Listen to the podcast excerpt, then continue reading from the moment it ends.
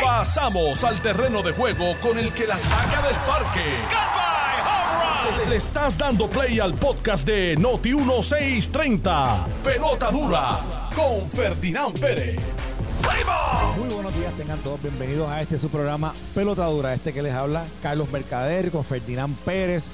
Esta mañana también vamos a estar con Chiletón, que regresa hoy nuevamente aquí a lo- al programa Jundo Pelota Dura. Nosotros hoy le damos la bienvenida a todos los que nos siguen a través de Noti1 630, Noti1 94.3 FM y también los que nos siguen a través de las redes sociales. Y el que nos está viendo a través del Facebook Live de Jugando Pelota Dura y de Noti1 630 sabe que no estamos hoy en el estudio, estamos hoy con nuestro buen amigo, el hombre de la guirita, el hombre de todos los especiales, Jorge Blanco, y estamos directamente desde Caribbean Auto Hyundai en Carolina. Hoy estamos celebrando el hecho de que estamos de estreno aquí en, en Caribbean Auto en Carolina. Jorge, bienvenido, buenos días, ¿cómo estás? días a ustedes y bien contento de tenerlos aquí por primera vez. Están ustedes, no eso es solamente estamos estrenando carros, ustedes están Es estrenando. la primera vez que veníamos acá, eso es así. Eso es así. Este, y oye, qué mejor momento para estrenar carro nuevo que cuando empiece el año. Cuando- Ese olorcito a carro nuevo, esa gente que tiene un pinito viejo ya tostado en el carro, que lo voten, que Tú ya sabes que uno hace resoluciones de año nuevo y todas las resoluciones de año nuevo, una de ellas es carro nuevo. Carro nuevo. Pues para eso es que estamos aquí en este evento enero de estreno en Caribbean Auto, único dealer Hyundai, Kia y Mitsubishi, las tres marcas en un solo lugar aquí en la 65 de Infantería y todas esas personas que quieran eh, averiguar las ofertas, orientarse bien de las ofertas que tenemos en el día de hoy. El número de teléfono es bien fácil, 787 333-4865, 333-4865 y mira lo que vamos a hacer, voy a tirar, eh, de- empezando el programa, voy a tirar de mi, famoso, rápido, de mi famosa guirita, la guirita de ole blanco están pegadas en todo Puerto Rico y la primera guirita que voy a tirar, mira lo que voy a hacer, voy a coger uno de los vehículos Hyundai más buscados, que es la Hyundai Tucson. ¿Ok? Ah, Esta es nueva, nueva. vehículo. Este es cero millas, no, no es un carro certificado, es cero, millas. nuevecita. Es una Hyundai Tucson 2024 y para que tengas idea, esta unidad tiene un precio del distribuidor de 31 495. 31,495 es el precio del distribuidor de la Hyundai Tucson 2024.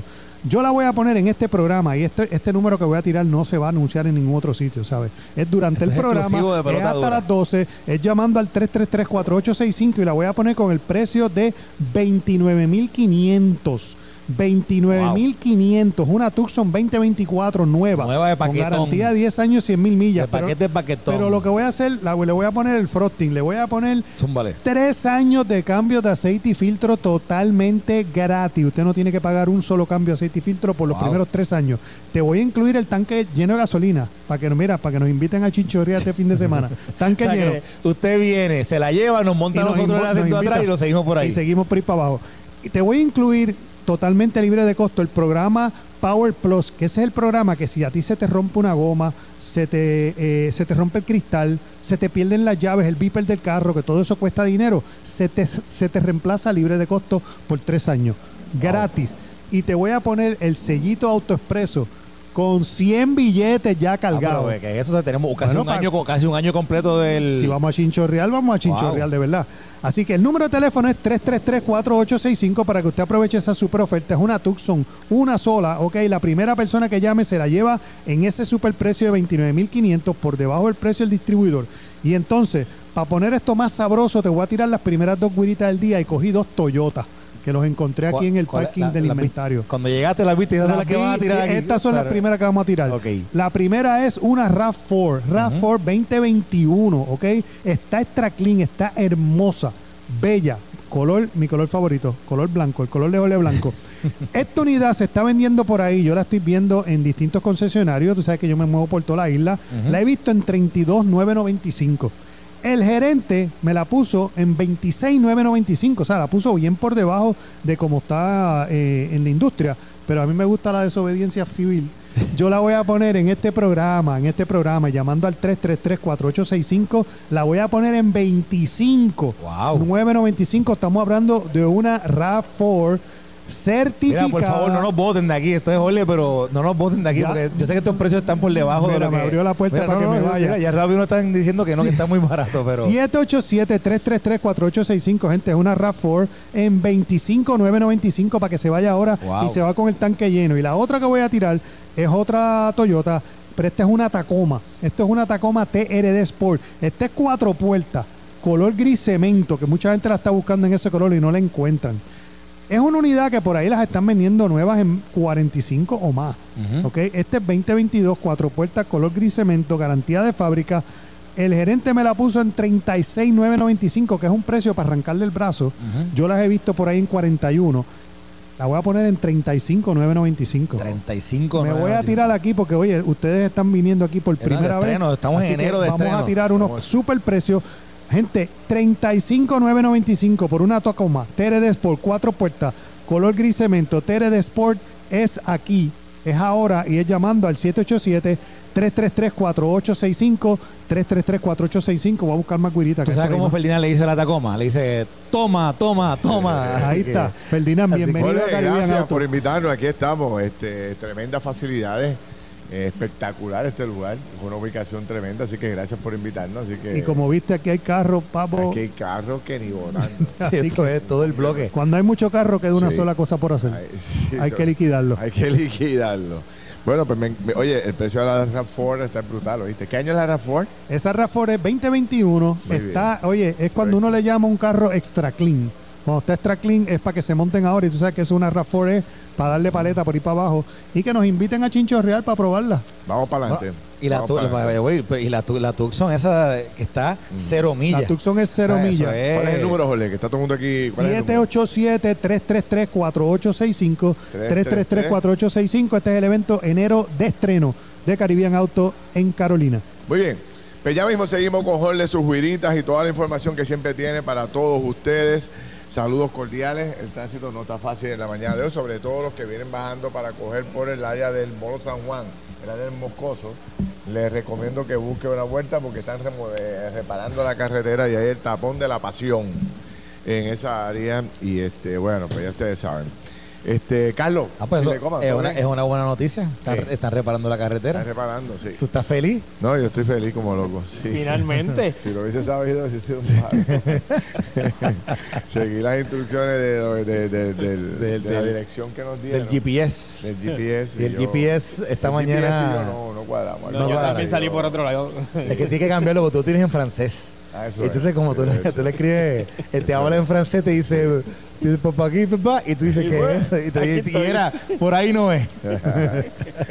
Sí, tengo un problema con el GPS, no sé, voy a tener que buscar ayuda. Tengo un problema con el GPS, con el calendario, con los que me asesoran, con el que trae la mesa. Cada vez la mesa es más pequeña, no sé si. No me di Esta mesa como Alex, que te está como que recortó el presupuesto fue. me di cortaron el presupuesto de las mesas. Porque cada día, la próxima ¿Esta vez, yo, yo la compro y la traigo, no jodas. La verdad es que. Bueno, eh, oye, este, hay muchos temas corriendo y me gustaría un poco tocarlos con ustedes. Primero, el tema de, de- ustedes recordarán el tema del abusador. Sí, Eh, el- este señor. eh, el del papá. que le agrede al papá, le mete padre, el puño sí. en la cara, lo tira al piso, lo recoge como si fuera un saco de papa y lo tira a la parte de atrás de la boba. ¿Te acuerdas, no? Bien un fuerte, unas imágenes bien duras. Que nosotros le caímos arriba al tema porque le habían dado 50 mil pesos de fianza y después se lo bajaron a 2.500 y el tipo se fue para la casa tranquilito como si nada. Correcto. Pues ayer Yamil Juarbe, que es de lo mejor que tiene este país, lo mejor que tiene el Departamento de Justicia. Nuestro amigo el fiscal Yamil Juárez. Sí, le cayó arriba como a pandereta y ayer le echaron cuatro años y seis meses de cárcel a este bandido. Anoche nosotros entrevistamos al, al papá y a otros familiares y obviamente pues le preguntamos y también otros periodistas le hicieron lo propio, le preguntaron qué fue lo que pasó, si es que usted tuvo un problema con su hijo, usted le falta de respeto a su hijo, etcétera, etcétera. Y nos dice Castillo, eh, Yamil Juárez que, que no, que no, no aparecía ningún tipo de querella ni ningún tipo de información de maltrato de parte del padre a su hijo, ¿no? Eh, era que supuestamente, escucha esto, estaban haciendo un trabajo y tenían una diferencia los dos en precio entre lo que le deberían cobrar a la persona que estaban haciendo el trabajo en la casa. Eran como unos chiveros los dos. Y entonces parece que el papá dio un precio, él dio otro, el hijo no le gustó y el tipo lo, eh, lo agredió de esa manera. Cuatro años de cárcel por ese comportamiento, o sea que lo va a sentir en las costillas.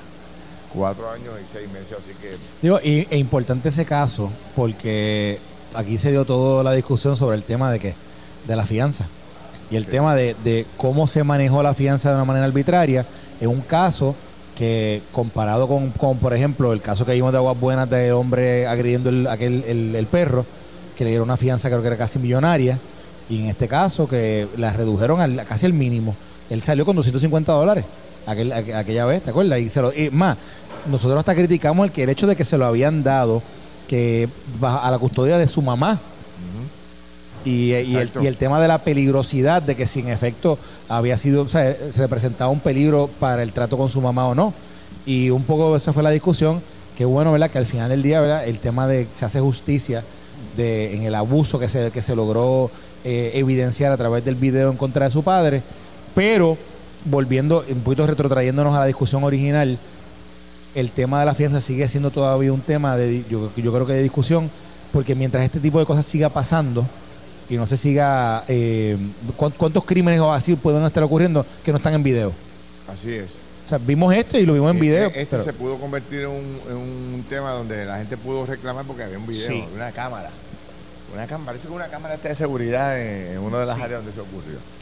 Este, así que bueno, pues eh, me parece que eso envía un mensaje de que nosotros planteamos, o sea, por algún lado o por otro, tenemos que exigir el respeto a las personas mayores, ¿no? Este, y bueno, pues aquí hay un, un principio por lo menos de que, de que de que se le está haciendo justicia a las personas. Ayer Yamil Jualve también le enviaba un mensaje a los fiscales y a los jueces de Puerto Rico, eh, donde él decía que el juez no puede ser, o el fiscal no puede ser una pieza de, de inteligencia artificial que no siente ni padece. Correcto. Fíjate qué interesante el planteamiento del fiscal. Los jueces y los fiscales tienen que tener, le tienen que correr sangre. Y entonces en un caso como este, tú no te puedes abstraer, este, ni, ni, ni, ni, ni- ni entender que el país entero va, va a entender que tú te puedas abstraer de todo, no, enten- no ver absolutamente nada y tomar la decisión de rebajarle la sentencia a este tipo sin tú conocer ni siquiera qué es lo que estaba ocurriendo. O sea, este, es un asunto de, de sensibilidad lo que planteaba el fiscal anoche, no sé cómo tú lo viste. Correcto, Ferdinand, y, y son dos líneas de pensamiento que obviamente siempre chocan en la justicia, ¿verdad? La línea de pensamiento particular en que tanto los jueces como los fiscales, igualmente los abogados de defensa, deben de ser personas sensibles que entiendan y padezcan también lo que están padeciendo esas personas que están allí para que el proceso de justicia sea uno más justo. Más justo. Sin embargo, hay otra línea de pensamiento que dice todo lo contrario. Dice todo lo contrario. La ley es la ley, Sí. es estricta, la justicia es ciega y hay que aplicarla no matter what de esa forma. Y estos dos sistemas de pensamiento han estado siempre chocando, ¿verdad? Sí. Eh, nosotros tenemos un puertorriqueño, Eugenio María de Hostos, que proclamó esto no debe ser así y, y- y decía lo que tú acabas de decir. El que está juzgando tiene que tener sangre, tiene que entender lo que está pasando, tiene que buscar la manera de resolver esto. Y fíjate que ayer, cuando el fiscal Juarbe hacía su intervención, eh, me estuvo raro algo y, y me interesó y lo quería traer hoy. Es importante que nosotros entendamos que tiene que haber unos puntos medios entre llegar a una agresión y tener una discusión. Tenemos que ser más tolerantes. No puede ser que yo tuve una discusión con alguien y tengo que darle una bofeta. Exacto. Es que eso no puede ser. Tenemos que desarrollar ese, ese tipo de tolerancia ante los demás seres humanos, entender que podemos tener diferencias, podemos argumentarlas, pero esto no tiene que terminar en una guerra siempre. Digo, y si, y si acaba en eso, tiene consecuencias. Tiene Exactamente. consecuencias. Pero fíjate que eh, el, el debate que, que, que planteo, o sea, lo que estamos aquí un poco analizando, es, es este, es este, estos dos choques, como, como plantea este choque que plantea este eh, Chile, que me parece interesante. Fíjate que nos decía un poco el juez y el sistema, nos decía, no, no, es que yo no quiero ver el caso. Fíjate que, eh, pa- para que la gente entienda, se da el caso, se da la agresión. Y entonces se le reduce la fianza a este señor cuando finalmente llega el proceso, de 50 mil a, a 2.500 por un pedido que hace el abogado. ¿Verdad? Y, y un pedido, y, Y un pedido juez conforme a tradicional. derecho. Un pedido tradicional. El abogado de defensa. Entonces, eso va a otro juez. No el mismo juez que No le puso la es sentencia, va a otro juez.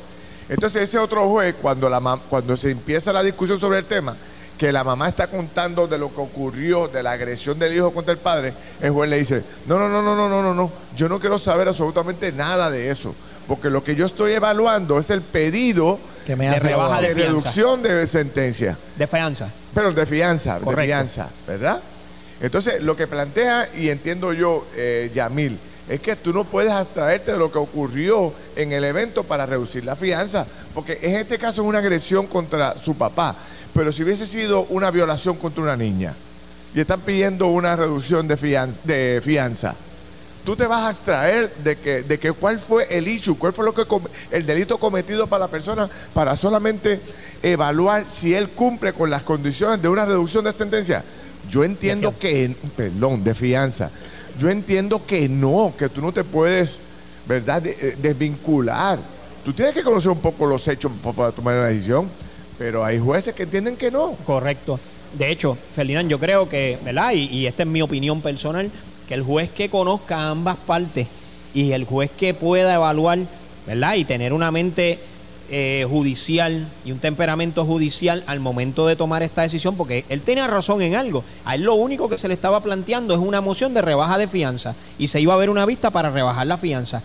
¿Qué tenía que hacer él? Desde mi punto de vista, tener todos los elementos. Mientras más tenga ante sí, mejor decisión, mejor- con mayor claridad y con mayor justicia la puede tomar. Esa es mi opinión sobre eso, Ferdinand. Sí. Mira, hay que pausar. Estás escuchando el podcast de Pelota Dura, en Noti1 con Ferdinand Pérez. Bueno, mis amigos, regresamos aquí a Jugando Pelota Dura. Estamos en Caribbean Auto. Eh, son las 10 y 30 de la mañana. Un placer, como siempre, conversar con ustedes. Carlos Mercader, eh, Don Chile Coma y yo soy Ferdinand Pérez. Vamos a hasta las 12 del mediodía conversando con ustedes. Hay muchos temas y muchos temas y muy buenos especiales, así que pendientes que ya está Jorge Blanco recorriendo todo el sector buscando los mejores especiales para todos ustedes. Miren, muchachos, y en temas, no sé si han visto toda la cantidad de temas que hay por ahí corriendo, vieron la cantidad de, de- de personas abandonadas, este, cuerpos sin identificar. bebé. Hasta un esto es bebé. una cosa increíble, Ferdinand. Sí, señor. 42 cuerpos hay ahí, Incluyendo el cuerpo de un bebé, el cuerpo de un bebé. que no han ido a reclamarlo. Eh, sigue el paro todavía vigente, es, es hasta el jueves que le están dando el plazo para la negociación, pero el jueves podría comenzar el paro en el cen- de los empleados del centro de trauma y anoche estábamos hablando del programa de televisión, lo que representaría Sí. esto, o sea, es un riesgo que, que- que se corre el país muy grande porque allí no, no va la gente por catarro. No, no. Ni por fiebre. O sea, allí va la gente con crisis de verdad. O sea, Sí. eh, eh, accidentes de tránsito o otro tipo de, de situación muy lamentable. Eh, también hoy en la vista de eh, el alcalde de Ponce. Y yo le había dicho a Mora que nos, a Moura que nos encontráramos, que viniera hasta acá, hasta, hasta el programa para hablar un poco, pero creo que está allí en el tribunal y ya mismo nos va a llamar Muy bien. para ponernos al día de lo que está pasando en esa vista del alcalde de Ponce, que hoy se juega la vida. Hoy sí. Hoy es el día, hoy es el día crucial. Si hoy se le encuentra causa, supuestamente él se comprometió con el PPD de abandonar su candidatura. Correcto. Ese fue el acuerdo que llegó. Eh, algunos apuestan a que no lo cumplirá, ¿verdad? Pero hay que esperar a ver si eso ocurre. Y también hay que darle oportunidad si sus abogados demuestran que no hay causa Correcto. eh, eh, para, para continuar con- para juicio con- contra él, ¿correcto? Así es. Él se le encontró causa para arresto y ahora iría eh, vista para causa para juicio. Así. Eso es correcto. Y hoy, y hoy O sea, él lo arrestaron por regla 6. O sea, en regla 6 se encontró causa para arresto. Y ahora, por ser un delito grave, va a vista preliminar. Sí. Eh, entonces, hay otro tema que le quiero dedicar un buen rato ahorita, que es eh, eh, cómo siguen aumentando los costos de la educación privada en Puerto Rico. Eh, la cantidad de padres que tienen que, eh, ¿verdad?, este, que no confían en el sistema tradicional y han ido a buscar una educación privada de mejor calidad. Y hay unas historias en el periódico de hoy de que la, la gente a veces, hay, una- hay unos matrimonios, por ejemplo, que, que hoy eh, deciden hablar con, con el, con el periodista, donde plantean que así sea lo, único, lo último que hagan, ellos van a, a recortar gastos de todos lados, menos el del pago de la matrícula de sus hijos. así es, así. Y también vi, no sé si viste en portada del vocero, que decía que uno de las mayores amenazas en, la- por- en el año electoral, el año de la política, es la inteligencia artificial. Y, y es- y es interesante porque el tema de inteligencia artifici- artificial, no estoy seguro que, que se está discutiendo con tanta vehemencia en los medios en Puerto Rico, pero, Felinan, está impactando a todos los niveles. Te lo digo porque sabes que te trabajo con alguna gente de la música y lo de inteligencia artificial eh, está, está muy metido en eso, como, como, como van copiando eh, las voces de Sí. diferentes personas. Y ayer en New Hampshire, que sabes que hay primaria republicana esta noche, interesantemente comenzó a pasar, tú sabes lo que le llaman el robocall. Ah, En, en Estados Unidos, esto pasa mucho en la, poli- la política y en, en los estados, se hace una campaña a través de llamadas, se llama robocall, que son llamadas automáticas, se generan automáticas. Sí.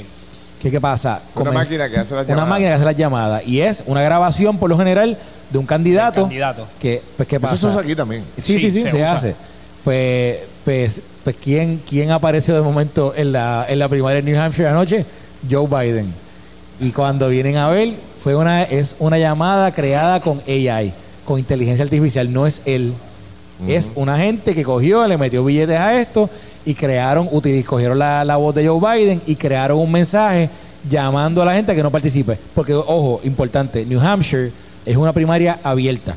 No solamente los republicanos votan, vota todo el mundo. Ah, qué cool. Así que entonces para lo- los de Joe Biden supuestamente estaba llamando a la gente para que no fueran a votar. Y en realidad no era Joe Biden, era, era o alguien que se lo Pero no inventó. dudes que eso ocurre aquí. Estaremos, estaremos No, ante la puerta de que sí. esto suceda aquí en Puerto Rico. Yo creo que sí, Ferdinand. Sí. Me parece que esto va, va a suceder también en Puerto Rico. Pues yo, eh, un poco entrando en este tema de la educación privada, que es un tema histórico, ¿verdad? De, de, de, eh, de quiénes son los que pueden llevar eh, a ofrecerle quizás una mejor educación desde el punto de vista de cada uno de ellos, ¿verdad? Mucha gente lleva los nenes a la escuela privada eh, por disciplina, por seguridad. Decía una señora que entrevista en el periódico que ella eh, deja a su niño a las 7 de la mañana de la escuela y se va totalmente confiada porque hay una seguridad dentro del, del colegio. Nadie puede ir a buscar el colegio del niño a menos que no sea ella o su esposo, o sea, o los papás de ella, ¿tú entiendes? Hay, hay un control, hay una seguridad, hay una disciplina que ya de por sí ellos, con eso nada más, ellos están dispuestos a pagar el dinero. Esa, esa tranquilidad que te Esa da de tú poderlos dejarlos allí. Y si en adición a eso, pues tú recibes mejor calidad en la enseñanza, ¿verdad? O son colegios bilingües, pues entonces, pues mayor aún, porque sacas a un niño de la escuela con un dominio del inglés espectacular. Correcto. Que está todo, y, y quién no quiere, qué padre no quiere que su hijo sea bilingüe? ¿Ah? Imagínate. O sea, eso no hay un ser humano. Digo, pienso yo, quizás hay dos o tres, ¿verdad? Porque sí, siempre, que- siempre los hay. Pero, que más loco afuera que adentro. oh, sí. Oh, sí. O sea, pero, pero, pero, este, o sea, uno Digo- quiere para sus hijos lo que uno no pudo tener. Yo, Yo- yo daba, o sea, eh, estoy seguro que mis viejos también daban lo que fuera porque yo pudiera estudiar en un colegio bilingüe. Yo estudié en una escuela pública, ¿verdad? Este, Y, digo, y, y, a, y atemperado los tiempos. Hoy en día, por la, por la exposición que tienen también los niños, Ferdi, al, a los medios, el, eh, internet, todo lo que todos los programas que se ven a través de YouTube, a través de las diferentes plataformas, el- están bien expuestos al inglés. Y cada día más el mercado laboral toma ese giro hacia el inglés. O sea, el inglés es parte, por ejemplo, hoy en día, entonces que trabajo con muchas compañías que cuando, o sea, que, que- que- que piden asesoría, etcétera, que cuando uno lidia con ellos, tú te das cuenta, todos sus procesos son en inglés. Están aquí en Puerto Rico, Sí. pero todos los procesos son en inglés, todo el reclutamiento es inglés. Así que obviamente es una necesidad, o sea, es casi, es más que un deseo, es casi una necesidad Sí. que eh, los niños hoy día crezcan con una buena educación en el inglés. Yo, yo lo veo igual que tú y, y que Ferdinand, definitivamente el- ese, ese pago extra y esa, sac- ese sacrificio que los padres están haciendo y ¿verdad? estrechando quizás el dólar para poderlo pagar en las matrículas de los hijos, definitivamente que se hace necesario y después rinde frutos eh, más adelante. Yo, yo tengo mi opinión, pero sé que tenemos una entrevista ahora, pero después No, pero- la pero-. Mira, Eh, sí, no, yo, yo soy producto de la escuela pública, igual que tú, y, y me siento bien orgulloso de haber salido de allí. Ahora, los tiempos han cambiado y yo he visto que el dinero que se designa para los programas educativos, para los materiales, para diferentes tipos de actividades en la escuela pública, no está llegando. Y no son los maestros ni los principales. Esto se trata de administración. Y la verdad es que esto nos está sucediendo y nos está sucediendo por los pasados años. Así que muchos padres están tomando la decisión, en vez de llevar sus hijos a la escuela pública, están buscando unos chavitos extra, ahorrando muchos en, en diferentes áreas en, el hogar para poderlos llevar allí. Y esto no somos nosotros solos, esto está pasando en todo Puerto Rico. Claro. Dice aquí Orlando Altieri, Ferdinand, desde que mis hijos entraron a la escuela, los puso en un colegio bilingüe y hoy son profesionales en los Estados Unidos gracias a esa educación. Sí. Y todos quisiéramos, ¿verdad? Que tuvieran, eh, uno quisiera que todos los puertorriqueños tuvieran ese acceso, ¿verdad? Pero no lo tienen, porque muchos no tienen los recursos para llegar a esos colegios. Pero tampoco nosotros hemos sido lo suficientemente, eh, eh, pienso yo, eh, interesados en que eso se dé, porque nunca le hemos dado un incentivo tampoco a las familias del sector privado, a las familias jóvenes, a los matrimonios jóvenes, un, un- un detallito para que puedan conseguir un incentivo adicional para poder llevar a ese nene al colegio privado. Entonces los, los costos siguen aumentando. Entonces, en vez de que nosotros sigamos patrocinando esa educación privada, lo que hacemos es que estamos desincentivando la misma, porque está aumentando el costo, el costo de ellos, de la matrícula, de la mensualidad, y entonces ahora cada día menos personas de la clase media trabajadora en Puerto Rico puede acceder a ese servicio. Correcto. Entonces, pues, ¿qué queremos como país? ¿Queremos que nuestros niños sean realmente bilingües? Pues entonces tenemos que dejar ese debate, porque nosotros no tenemos eh, la capacidad para crear todas las escuelas bilingües que queremos, porque no hay los maestros o lo que sea. Bueno, y ha habido, ha habido una problemática Y ha también. habido un debate también, una y- polémica. no, y la problemática del el cierre de escuelas. Que tanto, tan duro ha dado el, el tema poblacional en Puerto Rico, que la oferta de, estas de, de diferentes escuelas ha cerrado en todo Puerto Rico. Nada más en San Juan, en el área Guaynabo, Bayamón, eh, Caguas, Carolina, tú miras cuántos colegios han cerrado en los últimos siete años Sí. y vas a ver que son más de 50 colegios. Sí. Eso es así. Y obviamente, que ¿cómo impacta eso el, el- el tema de lo que estamos hablando del precio? Bueno, la oferta es menor, así que obviamente los, los colegios que, que aún quedan abiertos se pueden quizás sentar un poquito para atrás y decir, bueno, no, yo voy a subir un poco la matrícula, voy a aumentar esto, porque tampoco es que los, los padres tienen muchas opciones. O sea, el precio, ¿me entiendes? El precio se- eh, en, en- en- en lo que es el mercado de oferta de educación para los niños, el mercado se reduce. Claro. Y obviamente pues la oferta es más cara. Esto fue el podcast de Noti 1630. Pelota dura con Ferdinand Pérez. Dale play a tu podcast favorito a través de Apple Podcasts, Spotify, Google Podcasts, Stitcher y notiuno.com.